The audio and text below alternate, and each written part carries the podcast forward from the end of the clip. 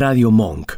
El aire se crea. La película Los Adoptantes, la película protagonizada por Diego Gentile y Rafael Spregelburg, con un muy buen elenco también, Soledad Silveira, Florencia Peña, eh, Marina Velati, Valeria Lois, y bueno, hemos tenido ocasión de verla la película, una comedia muy divertida, bien mainstream, digamos, bien para toda la familia, sobre una pareja gay justamente que quiere adoptar un niño, de ahí los adoptantes del título. Claro, es una pareja gay con intereses diversos, digamos, el personaje que hace Gentile está desesperado por adoptar y el personaje que hace Spregelburg desesperado por huir, huir básicamente porque él es adoptado y tiene un problema con su identidad y eso va a desencadenar una serie de cosas. Justamente, una serie de cosas que para enterarse sería bueno que vean la película justamente, sobre todo este primer fin de semana, fin de semana largo, así que tienen ahí las opciones de verla sábado, domingo, lunes, porque bueno, para las películas argentinas esto es bastante importante. Esta es una película que realmente está hecha, pensada para un público, como que bueno, eh, merece encontrar su público. Y como decíamos, nosotros ya tuvimos ocasión de verla ahí en DAC. Y cuando la vimos, tuvimos ocasión también de ver a los actores que estaban ahí promocionando. Y bueno, vos tuviste ocasión de dialogar con Rafael Spregelburg. Sí, justamente, bueno, eh, estaba el amigo Diego Gentile, le mandamos, le mandamos un saludo, pero ya es casi parte de la casa que nos cobija. Y este, eh, hablamos con Rafael Spregelburg y bueno, yo invité a hacer una pregunta que es, ¿por qué no siendo gay haces de gay en esta película? Porque 26 periodistas habían preguntado eso, ¿verdad? Pero es una película que tiene algo interesante. Trata en tono de comedia las desdichas de la adopción, digamos, las desdichas del tramiterío, los requisitos y cuántas cosas se mueven alrededor de la adopción. O sea, trata un tema serio con un toque de humor. Y yo le pregunté a Rafael Spregelburg cómo era eso, cómo lo veía eso en la película, cuál era la utilidad del humor. Y nos contestó este, sabiamente, y ustedes podrán disfrutarlo forma de conocimiento del mundo y hay eh, infinitas maneras de tratar de definir de qué nos reímos y, por qué. Mm. Eh, en este momento me parece que el, gran problema que enfrenta el humor es la imposición casi fascista de lo políticamente correcto, porque hace que, asociemos la, idea del humor a una culpa. Eh, como si en esa culpa no hubiera también una revelación acerca de algo que, no tenía palabras. Yo creo que nos reímos de aquello, al cuerpo le da risa, es decir, una respuesta física incontrolable, aquello para lo que no tenemos categorías verbales. Entonces mi pregunta es siempre, ¿nos reímos porque no tenemos una categoría verbal para expresar esto? Eh, y, nuestro cerebro se enfrenta a una contradicción que solo puede resolver liberando esa tensión. Así que eh, hay que estar más atento a de qué nos reímos y por qué. Y vos hablaste recién del cuerpo. Este, bueno, ¿qué em, peso tiene ponerle el cuerpo a un papel? Ponerle el cuerpo al papel es inevitable, ¿no? En el caso del teatro es mucho más presente porque uno lo hace noche a noche, eh, tiene que regular esa energía puesta en el cuerpo. Cuando al personaje le pasa algo tremendo y trágico en teatro y uno eh, lo hace una vez por semana, es eh, una cosa que, o cinco veces por semana, mm. una cosa que uno debe regular y poder manejar, porque en el cuerpo las este, huellas de todo lo que uno le hace quedan, ¿no? Yo me acuerdo de una obra en la que comíamos milanesas en escena y yo insistí, comía mucho y después cuando terminaba la obra me iba a cenar eh, cuando ya había cenado en escena, no, esto lo comió el personaje, ahora tengo que comer yo, como si uno perdiera esa conciencia que el cuerpo de la escena le es prestado. En el cine, en cambio, eh, uno tiene la posibilidad de, no sé cómo decirte, de prestar el cuerpo para posarlo. Mm. El cuerpo se le saca una fotografía única, en una situación única, irrepetible, y entonces existe la sensación de que eh, la apuesta que uno puede hacer es mucho más arriesgada, mucho más libre eh, y casi por única vez. Eh, hay algo en ese sentido de cuando dicen acción que, producen los actores en cine, una, eh, una adrenalina que se vierte en el torrente sanguíneo, una velocidad que en general el teatro no tiene. El teatro te regula mucho más biológicamente, el cine es alienígena. Este, retomemos el humor, ¿no? Esta, esta pregunta la tengo que hacer porque la tengo que hacer, lamentablemente. ¿Qué fue de los diarios de Sama? Esos diarios que tu personaje de Sama había escrito. Siempre me llamó la atención eso. Eh, ¿Qué fue en qué sentido? ¿Se publicaron? Se publicaron. Sí, pero claro. bueno, se publicaron. Se publicaron y con mucha, este, mucha más suerte de la que yo hubiera decir, esperado. justamente Le fue eso muy quiero bien. saber, ¿cómo le fue? Eh, yo creo que muy bien. Eh, De hecho, he tenido todas las críticas que yo he podido leer son muy elogiosas y a mí me, me alivió bastante porque la verdad es que yo siendo dramaturgo y por primera vez presentando una novela, novela que no es tal, porque si uno en realidad la mira con ojo crítico se da cuenta que es un largo monólogo interior. Sí. Eh, o sea, sigue siendo, no es representable porque no es teatro, pero sigue siendo aquello que yo conozco Claro. de la forma de escribir. Eh, pero a mí me sorprendió que me perdonaran tanto todos los excesos, porque realmente que, que un dramaturgo quiera dedicarse a esto que los novelistas hacen podría ser castigado sin piedad, y no fue así. Las críticas son muy entusiastas, la obra tiene una prosodia muy personal, un- una especie de ritmo y un, eh, una bueno, un humor, como decías vos también, bastante inusuales, y están superpuestos a una situación también muy peculiar, que fue la filmación de una película real, eh, que bueno, que mucha gente conoce, Sí. porque es una película extraordinaria en varios sentidos, que fue la, la- la película de Sama, ¿no? ¿El humor es un escape de algunas situaciones y de algunos rodajes?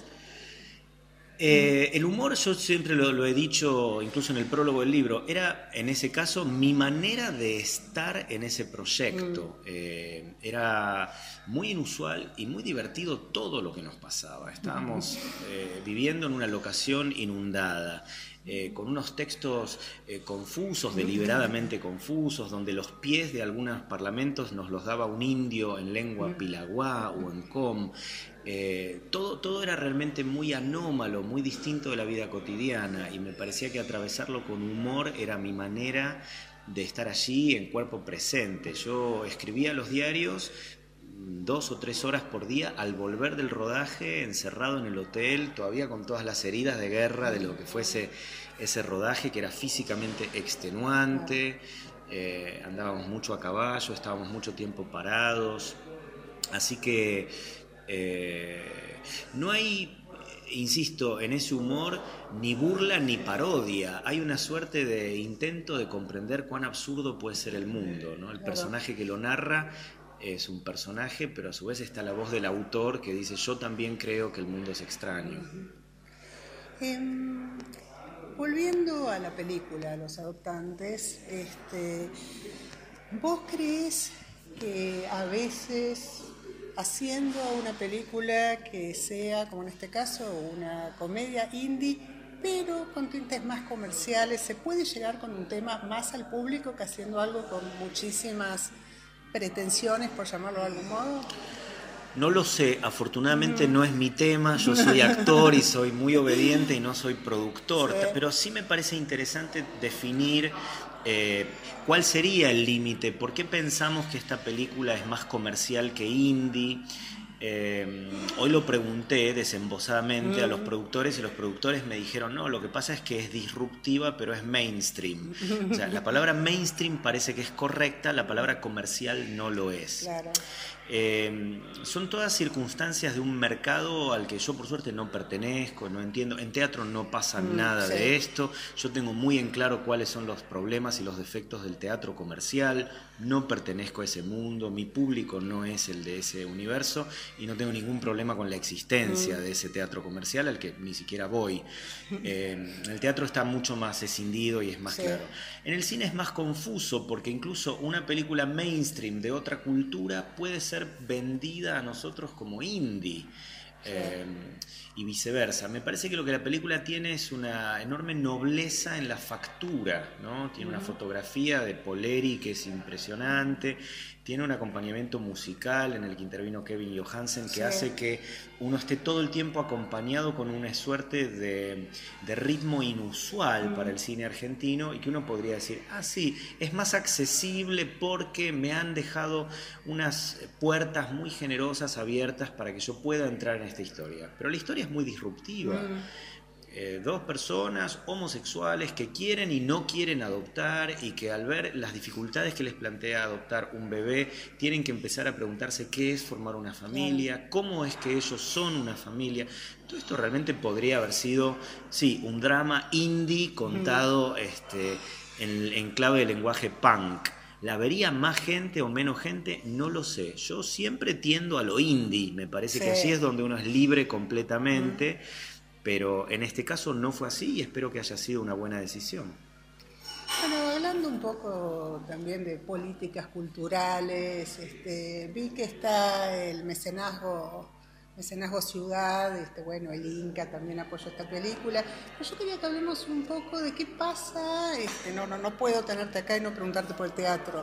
Este, ¿Qué pasa con las políticas en los teatros oficiales? Eh, saquemos al Cervantes, que Tantañán me parece que sí, su laburo interesante. ¿Qué te parece que pasa? Yo diría muy poquito. Y, ¿y qué te parece que puede pasar de ahora en más con los resultados del domingo? ¿Puede pasar algo? ¿No puede pasar nada? ¿El sistema oficial está caduco? ¿Está en proceso de ser otra cosa? ¿Cómo lo ves? Bueno, lo que es evidente es que esta alianza de Cambiemos se ha encargado eh, tanto en la ciudad, en los 12 años que gobernaron, como en el país, de aniquilar por completo cualquier eh, relación entre Estado y cultura. La, guerra contra lo cultural ha sido firme, pareja. Hay mucha gente que deben ser sus votantes, que deben estar felices de no tener que eh, sostener un ministerio de cultura, porque como el modelo es Estados Unidos, donde no hay ministerio de cultura, donde la única cultura que sobrevive es aquella que vende, aquella que se convierte en producto, eh, ellos deben haber analizado que ese es un objetivo a seguir. Por lo tanto, no puedo más que decirte, eh, confirmarte lo que tu pseudo pregunta dice. Sí, han destrozado todo, han destrozado el Inca, que era modelo en el mundo acerca de cómo financiar películas con voces federales, con temas disruptivos, que se autofinanciaban mediante la venta de las entradas y el canon que deben pagar las radiodifusoras para poder vender la basura que venden en general este, para, para consumirse como televisión de aire. ¿no? Eh, yo creo que no podemos empezar a hablar de cultura si no empezamos a por, por eh, poner en primer plano lo obvio, lo elemental. La cultura es un derecho humano eh, ganado, siempre es, es, rarísimo que ahora tengamos que salir a defenderlo. Pero, pero realmente los, los, los ataques han sido todos muy certeros, por otro lado, porque no es que han eh, quitado a las personas de sus cargos o han puesto como podrían haber hecho, porque están a un paso de, de hacerlo estacionamientos o supermercados donde antes había teatros. Pero los teatros están desprogramados, desfinanciados, donde mm. antes se producían nueve estrenos al año, se producen tres. Eh, es decir, que están empujando a toda una enorme masa de trabajadores, los trabajadores de la cultura, los actores, los directores, los músicos, hacia la marginalidad o hacia el extranjero, como es mi caso. Yo estoy trabajando en teatros públicos de otros países, porque los teatros públicos de este país no me dan trabajo. Yo fui echado del Teatro San Martín dos veces en lo que va de este gobierno. Me llamaron para un proyecto, les redujeron el presupuesto, no se hizo, me prometieron que se iba a hacer el año que viene. Ahora, sin ningún tipo de pudor, me dicen que tampoco hay dinero, que no se va a hacer. Mientras yo esperé dos años para no hacer la obra en otros teatros, esperando en su promesa. Quiero decir, nos tienen agarrados, no es que dicen francamente, no, no nos interesa la cultura y estamos puestos aquí para desmantelarla. Eh, por eso creo que nuestra misión es desenmascararlos. Hasta que ellos no, no, sean desenmascarados, la gente va a seguir comprando esta, esta ficción de que hay una cultura, ¿no? Eh, disfrazada de eclecticismo, los teatros públicos se ubican a la retaguardia, ¿no? montan un poco un clásico, otro poco lo que creen que, que, no va a traer problemas, mientras que en otros países son los teatros públicos los que, los que marcan el, el terreno. Aquí han tenido que ser siempre los teatros independientes.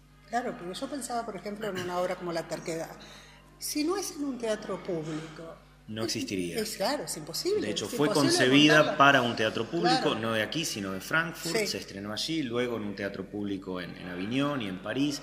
Eh, son obras de dimensiones eh, colosales que requieren periodos de ensayo que el teatro independiente rara vez puede financiar, pero obras que además constituyen un punto de encuentro cuando se presentan con esa eh, riqueza de recursos. ¿Se podría haber hecho la obra en el abasto con cinco actores en vez? Sí, se podría haber hecho, pero no hubiera generado ese hito, que creo yo que fue la terquedad de una reunión en torno a un objeto raro, ¿no? Mm. Un objeto complejo que de pronto se tornó popular, porque mucha gente la vio, eh, y que a su vez fue, fue, tuvo, fue bendecida por la crítica también. No es que se supone, como supone la gente de mí, que mis obras son complicadas.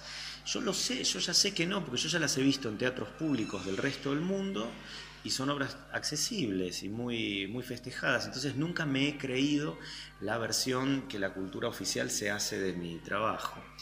Pero bueno, incluso el Cervantes, que ha sido una isla en todo este barco que naufraga, esperemos que Tantanián sea reconfirmado. No sabemos qué va a pasar con, con, el Ministerio de Cultura en manos del nuevo gobierno, pero esperamos que tengan la inteligencia de reconocer el trabajo que, que ha realizado Tantanián, que ha puesto en valor de manera modelar este, este, teatro. Pero al mismo tiempo sigue siendo un lugar, yo ya estrené La Terquedad, hasta dentro de cuatro años no me toca volver ahí. ¿Qué hago yo estos cuatro años? Escribo obras chiquitas, me, voy eh, encerrando, o es decir, es muy, muy raro lo que ocurre cuando ante eh, propuestas desaforadas que pueden tener nuestros artistas, la cultura se les niegue en vez de abrírseles. Eh, y que artistas como Mariano Pensotti o Lola Arias tengan que estar trabajando en el exterior y no aquí. Muy bien, clarísimo. Rafael Spregelburg en sus conceptos, no quedan lugar a dudas después de escucharlo. No, no, nosotros siempre con un bidón, con un bidón y un fósforo, echando y echando, y bueno, finalmente, decilo, decilo, Rafael, decilo, y lo dijo. Obviamente, eh, bueno, es un nombre que está muy familiarizado para el público que sigue el cine, el teatro. Rafael Spregelburg es un director teatral, eh, dramaturgo, eh, buen novelista, ahora también escritor, en fin, actor, un hombre que, bueno, habla siete idiomas, es políglota también y que de vez en cuando se ocupa de traducir también. Y bueno, en el cine, además de poder verlo ahora en Los Adoptantes, se lo ha visto en películas como El Hombre de al lado, absurda, el crítico, en fin, el fútbol o yo, un hombre que transita por distintos terrenos en lo cinematográfico. Sí, sí, la verdad que eso es una de sus características.